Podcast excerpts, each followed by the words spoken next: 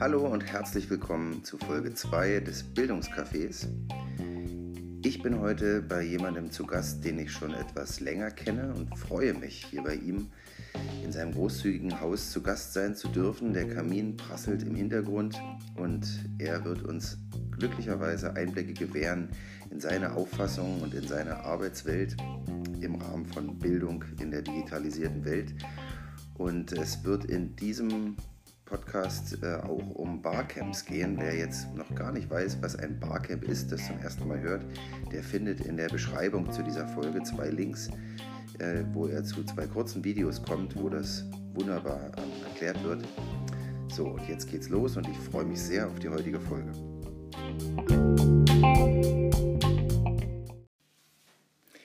Ich bin nämlich heute zu Gast bei Jan Marenbach. Äh, das ist ein sehr äh, spannender, inspirierender Typ, der äh, auch im Twitter-Lehrerzimmer inzwischen schon bestimmt dem einen oder anderen bekannt geworden ist. Ähm, und ja, Jan ist eigentlich Lehrer, inzwischen aber Hauptseminarleiter und Fachseminarleiter für Deutsch. Jan, herzlich willkommen. Wunderbar, dass ich bei dir zu Gast sein darf. Wir sind mit unserem Studio heute vor Ort ähm, bei Jan und wenn du jetzt, äh, um dich mal vorzustellen, wenn du dich auf einer Party jemandem neu vorstellst, was sagst du dann? Bist du Lehrer, Seminarleiter oder was bist du eigentlich? Ja, Mensch, ja. Erstmal danke für die warmen Worte. Schön, dass du hier bist. Freue mich. Äh, ja, auf Partys sage ich eigentlich gar nicht, dass ich Lehrer bin, weil äh, dann kriegt man immer gleich diese Geschichten. Hey, ich hatte früher mal einen Lehrer, der war so und so. Und ähm, ja, irgendwann hört man dann auf zu erzählen, dass man Lehrer ist. Ne? Aber äh, seit Sommer ist es tatsächlich so, dass ich mich jetzt doch weitestgehend als Seminarleiter fü fühle. Also ich bin doch jetzt angekommen in der Erwachsenenbildung und ähm, ja, an Schule bin ich jetzt ja gar nicht mehr. Okay, also wir werden äh, da dem noch äh, näher auf den Grund gehen, aber wir kommen schon zu unserer ersten Kategorie.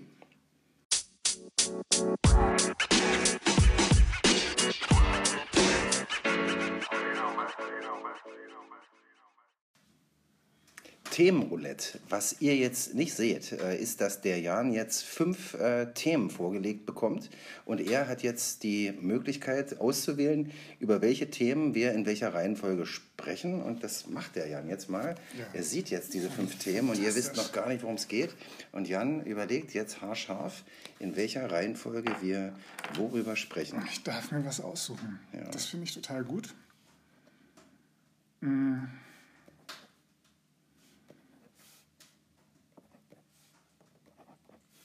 Ja, jetzt habe ich, ich, ich habe es mal ganz schnell gemacht. So, gar nicht, gar so soll es sein, intuitiv. Ja, also intuitiv, das erste, ja. erste Überschrift lautet äh, Barcamp als Format. Äh, ich weiß, ich habe ein bisschen vorrecherchiert, ich weiß, dass der Jan äh, in, sein, ähm, in seiner Tätigkeit als Seminarleiter mit dem Format Barcamp zu tun hatte. Ähm, vielleicht erzählst du selbst mal, ähm, welche Erfahrungen hast du da gemacht und ähm, ja, wie, wie äh, steht es insgesamt um das Format Barcamp? Ja, also für mich äh, ist erstmal, erstmal sollte ich hier ganz, ganz ehrlich sagen, ich war noch nicht auf vielen Barcamps. Also ich bin jetzt nicht der große Barcamper, der äh, jedes Jahr auf fünf dieser Veranstaltungen unterwegs ist. Aber ich war auf der Edonautica und fand das wahnsinnig inspirierend und es hat mir riesig viel Spaß gemacht. Und da wir unser Ausbildungssystem im Referendariat, jetzt, jetzt springe ich eigentlich zum anderen Thema, ne? aber ist ja egal, äh, so ein bisschen umgestellt haben und versucht haben, äh, jetzt ein Konzept zu entwickeln, bei dem wir individualisierter mehr auf die Bedürfnisse der Referendare eingehen, äh, dachte ich mir, das Barcamp ist ja eigentlich auch eine tolle Methode für die Ausbildung. Und ich habe jetzt mal im Hauptseminar, also ein Hauptseminar als Barcamp geplant, habe dann auch dieses Barcamp-Tool äh, da aus dem Internet mal probiert, äh, ob, das, ob das tragfähig ist. Und wir hatten dann für unser zweieinhalbstündiges Hauptseminar vier Sessions. Ich habe selbst zwei angeboten, weil ich äh, gedacht habe, mein Gott, äh, ich muss ja auch was anbieten und äh, das muss ja auch klappen. Aber die Referendare haben das wunderbar angenommen und es ging in zwei Sessions so eigentlich um Psychohygiene jetzt äh, ja, vor der Prüfung, äh, wie geht es uns, äh, was, was haben wir eigentlich, äh, wie planen wir, ähm, wie können wir uns vielleicht auch entlasten. Und in den anderen beiden Sessions ging es um ganz praktische Sachen, also Vertretungsstunden, Plan, äh, welche Tricks und Kniffe gibt es da. Und eine Referendarin hat ein Edo-Breakout angeboten. Ähm, dann stellt sich auch heraus, dass gleich so das klassische Barcamp-Erlebnis, dass dann eine andere Referendarin das auch gerade gemacht hat. Die haben sich dann ganz gut ergänzt. Ja, und es äh, war eine Hauptseminarsitzung, bei der ich eigentlich äh, nichts zu tun hatte. Ähm, mhm. äh, und, und die von den Referendaren als, als wirklich sehr inspirierend und äh, angenehm wahrgenommen wurde. Voraussehbar war der Kritikpunkt, dass natürlich, äh, man kann nicht auf jeder Veranstaltung mitmachen. Und ähm, insofern war auch die Möglichkeit, das Ganze so, zu dokumentieren, gleich auch wieder ein Ansatz zu zeigen, also wie kann man jetzt äh, mit, mit Etherpads arbeiten, wie kann man äh, das, was in den Sessions passiert, den anderen transparent machen. Das, das hat alles ganz viel initiiert und auch ganz viel gezeigt, welche Möglichkeiten in diesem Format äh, für die Ausbildung vorhanden sind. Super, wer jetzt äh, vielleicht ähm, ja, äh, das, den Begriff Barcamp tatsächlich das erste Mal hört, ähm, dem würde ich den Link empfehlen, den ich äh, hier mit anfüge, um sich da grundsätzlich ähm, darüber schlau zu machen, was ist es. Ähm, Barcamp ist also im Seminarkontext, in der Ausbildung eine gelungene Angelegenheit, so hört sich mhm. das für mich an. Ähm, wie ist denn das im schulischen Kontext? Würdest du jetzt aus der Erfahrung heraus sagen, dass sich äh, ein Barcamp auch mit Schülern im, im Unterricht an der Schule eignet? Ist das auch Thema gewesen mit den Referendaren, das äh, so einzusetzen? Ja, das absolut. Und äh Björn, wir wissen ja alle, du hast es gemacht. Äh, nicht? Wer sich ein bisschen äh, auch mit dem beschäftigt, was, was du so machst. Äh, klar, das liegt auf der Hand. Und äh, wenn ich jetzt an der Schule wäre, ich würde es sofort ausprobieren wollen. Und auch die Referendare haben gesagt, dass das wäre wirklich eine großartige Möglichkeit, ja, auch einen Unterricht, einen Projektunterricht zu initiieren, bei dem die Schüler wirklich Verantwortung für das übernehmen, was sie da tun. Und äh, wir kennen ja alle diese Projektwochen und das Hin und Her. Äh, wie planen wir die Projektwoche? Die Kollegen, die wollen dann das, was im Rahmenplan steht und nicht mehr reinpasst, noch reinbringen. Oder äh, es, es, es ist viel zu organisieren. Ich glaube, Barcamp ist dann eben eine Möglichkeit, man hat eine Methode, die ist, die ist definiert, da gibt es Materialien, die kann man einfach anwenden und dann liegt die inhaltliche Arbeit eben bei denen, äh, die wirklich was tun sollen, nicht bei den Schülern. Also ich mhm. würde es unbedingt machen, ja. Vielleicht können wir noch kurz ähm, ein bisschen Munition sammeln, wenn jetzt äh, von Barcamp in der Schule die Rede ist und Kollegen vielleicht sagen, um Gottes Willen, so wie du es eben gesagt hast, das ist Zeitverschwendung, ja, wie, wie komme ich dann mit meinem Stoff im Fach XY durch? Was könnten so schlaglichtartig ähm, Argumente sein, wenn jetzt ähm, ja, der eine oder andere Lehrer, Referendar oder wie auch immer sagt, ich möchte ein Barcamp durchführen? Mhm. Was sind, ähm, ja, was sind die, die lerntheoretischen, wie auch immer, Vorteile von einem Barcamp? Hm. Also das hohe Maß an Verantwortung, die Möglichkeit, selbst auszuwählen, selbstgewählte Themen zu initiieren. Ähm, und jeder, der auf dem Barcamp war, weiß, das ist auch eine besondere Atmosphäre. Also, also wenn sich jemand da hinstellt und sagt, ich biete eine Session an, da exponiert man sich ja auch und das wird aus meiner Erfahrung äh, natürlich auch honoriert. Nicht? Da ist, ist eigentlich jeder bemüht, dass alle sich gut fühlen, dass es äh, es, es, es, macht was. Es ist eine andere Atmosphäre als diese äh, Fortbildung, äh, bei denen jemand vorne steht und der bietet dann irgendwas an und macht eine PowerPoint und, und dann sitzen alle da und, und schauen sich das kritisch äh, an, ob das wirklich auch das Wahre ist. Barcamp hat eine andere Atmosphäre, aber äh, ja, das ist eben auch der Grund, warum ich glaube, so mit äh, didaktisch fundierten Schlagwörtern setzen, ich bin da skeptisch. Äh, ja, ich, ich ja. glaube, die Leute, die das mal erlebt haben, die sich wirklich darauf eingelassen haben, denen muss man nichts mehr erklären. Und bei den anderen könnte es oder wird es wahrscheinlich nicht immer so leicht sein. Und äh, da denke ich einfach machen so. Einfach machen und dann äh, muss das Ergebnis für sich sprechen. Super, also ich denke, ich hoffe, wir haben jetzt da vielleicht äh, Lust machen können, du mit deinen Worten, diejenigen, die jetzt Barcamp noch gar nicht so richtig wissen, was das ist, sich damit mal schlau zu machen. Und diejenigen, die wissen, was es ist und Barcamps gut kennen, das auch tatsächlich mit Schülern an der Schule einzusetzen. Zweites Thema. Du bist am Studienseminar, hast mit Referendaren zu tun, begleitest die auf dem Weg zum Lehrerwerden, wenn man so will. Wie steht es da mit Digitalität? Ja, da, äh, wir haben am Studienseminar Potsdam tatsächlich äh, auch, auch, technische Begrenzungen. Wir haben ein sehr schlechtes WLAN und äh, das limitiert. Aber ähm, grundsätzlich ist es so, dass die Referendare sehr aufgeschlossen sind, sehr interessiert. Die wissen, das ist, äh, das ist ein Thema, das, das wird jetzt immer wichtiger. Das wissen auch die, die irgendwo in der Fläche an Schulen eingesetzt sind, in denen ja eigentlich nach wie vor Kreidezeit herrscht. Und ähm, ja, das, das macht Spaß. Das macht Spaß, da gemeinsam auch äh, Möglichkeiten zu entdecken, denn äh, da bin ich ja nicht immer derjenige, der jetzt den großen Plan hat und jetzt erklärt, wie äh, läuft das alles, sondern äh, da, da bekomme ich auch ganz viele Impulse von den Referendaren.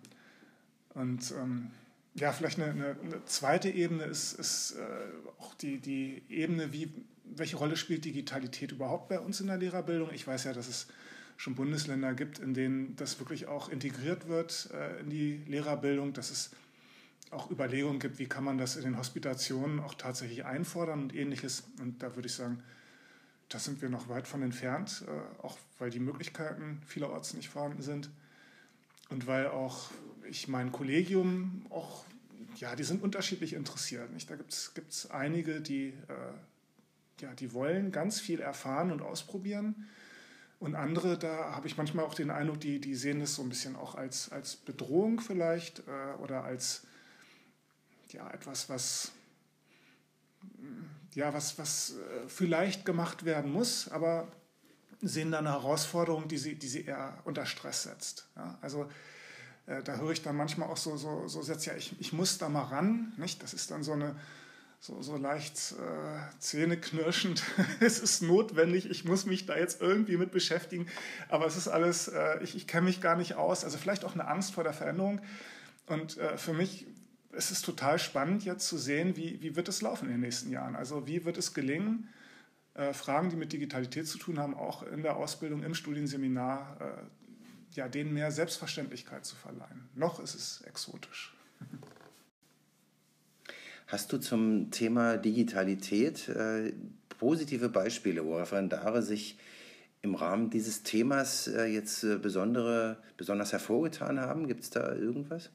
Absolut, ja. Also ich, sehe einmal, ich habe ganz viele Leute aus dem MIT-Bereich, also äh, Referendare, die jetzt äh, bestimmte Versuche im Physikunterricht über äh, Simulationen am Rechner äh, machen lassen. Und äh, eine andere Variante ist, ist eine Referendarin, die ganz viel jetzt, äh, die hat auch eine Arbeit darüber geschrieben, die mit Videos arbeitet, im LER-Unterricht und im Sportunterricht. Also äh, im Sportunterricht mit Video-Delay und mit Aufnahmen, damit die Schüler äh, ihre eigenen Bewegungsprozesse beobachten und optimieren können. Und ich habe einen Referendar, der sich sehr intensiv mit Gamification beschäftigt hat, auch eine Arbeit darüber geschrieben hat, die mich wahnsinnig beeindruckt hat. Und ähm, ja, jetzt auch in einem Seminarbeitrag deutlich gemacht hat, was ist Gamification, welche Möglichkeiten gibt es da überhaupt und äh, also das ist gar nicht auch, das ist nicht alles äh, digital. Da gibt es auch äh, natürlich ganz viele analoge Möglichkeiten. Ähm, ne, ein Edo-Breakout muss ja nicht digitalisiert sein, äh, aber der nutzt auch zum Beispiel in der, 8. Klasse dann Portal 2, den, den Editor und äh, macht dann darüber physikalische Experimente und hat die Schüler natürlich dadurch. Also der, das Anliegen über Gamification, Schüler fürs Fach zu begeistern, zu interessieren, Motivation zu schaffen, ähm, das, das erreicht er und das ist für mich faszinierend zu beobachten. Sehr spannend. Entscheidungsfrage. Ich sage zwei, manchmal auch drei, aber meistens nur zwei Begriffe und du entscheidest dich spontan für den einen oder anderen. Wir können danach nochmal, kennst die Begriffe noch nicht, wir können danach gerne nochmal darüber sprechen, aber erstmal bitte nur den einen oder anderen Begriff sagen. Alles klar, okay. Es geht los. Klassenfahrt oder Projektwoche? Klassenfahrt. Medienbildung überall oder Medienbildung als Fach? Überall. iOS, Android oder Windows? Ähm, Android. Büro oder Arbeitszimmer zu Hause? Arbeitszimmer zu Hause. Klasse 7 oder Klasse 12? 12. Beim Hospitieren im Unterricht. Aufstehen und rumgehen oder sitzen bleiben? Aufstehen und rumgehen. Schulcafeteria oder Brote von zu Hause? Puh, Brote von zu Hause habe ich noch nie geschafft. Schulcafeteria. Deutsch oder Geschichte? Deutsch. Zentralabitur oder individuelles Abitur? Ah, das ist jetzt eine fiese Frage. Ich glaube individuelles Abitur. Aber Zentralabitur macht weniger Arbeit. Ne? Aber natürlich individuelles Abitur. Das wäre meine Wahl. Nachtschicht oder Frühschicht?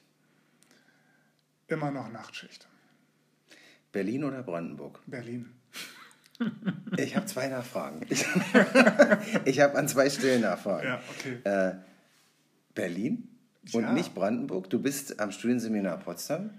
Du wohnst in Brandenburg, aber du sagst Berlin. Ja, ich bin jetzt, ich bin jetzt gedanklich aus dem, aus dem Beruflichen ins Private gerutscht. Äh, und ähm, ich bin schon ein, ein äh, ich bin in dieser Stadt sehr gern, ja.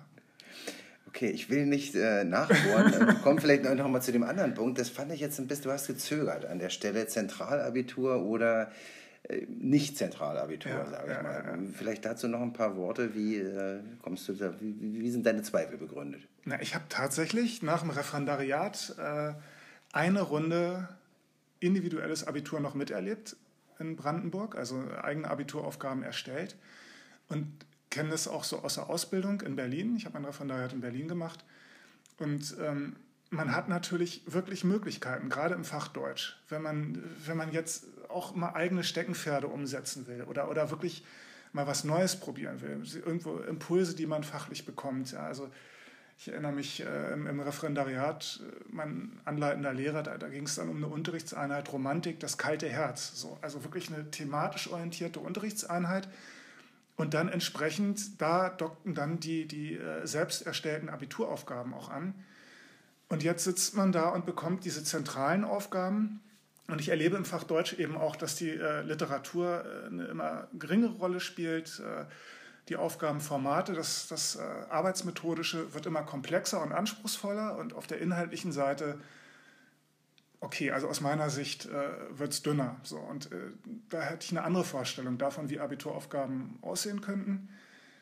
Auf der anderen Seite denke ich, es spricht viel dafür auch, dass man, dass man solche Prüfungen, solche Abschlussprüfungen, wenn nun mal so geprüft wird und wenn eine Prüfung äh, eben bedeutet, dafür kriege ich das Abitur, wenn es da eine Vergleichbarkeit gibt und äh, ja, die bietet sich natürlich nur über zentral gestellte Aufgaben, vielleicht auch über das Bundesland hinaus. Und das sind, äh, ja, das ist schon ein Dilemma, das sind zwei völlig unterschiedliche Sichtweisen. Nicht? Okay. Jan, ich bedanke mich ganz herzlich bei Ja. dir für die kritischen Äußerungen, auch für die unterschiedlichen Anregungen. Also wir sind jetzt hier sehr straff im Zeitplan und ich hoffe aber, wir haben für unsere Hörer doch eine ganze Reihe von Denkanstößen geliefert. Ich möchte mich ganz herzlich bedanken, dass ich bei dir hier zu Gast sein durfte am knisternden Tem äh, äh, Kamin und äh, mir mal angucken durfte, wie, wie du hier arbeitest. Und äh, vielen Dank für dein, deine Gesprächsbereitschaft und Ja, viel Erfolg und viel Durchhaltevermögen bei den bei den Herausforderungen, digitalen und anderen, die dir da jetzt noch äh, ja, demnächst entgegenstehen. Es war mir eine Ehre und ein Vergnügen, Björn. Vielen Dank.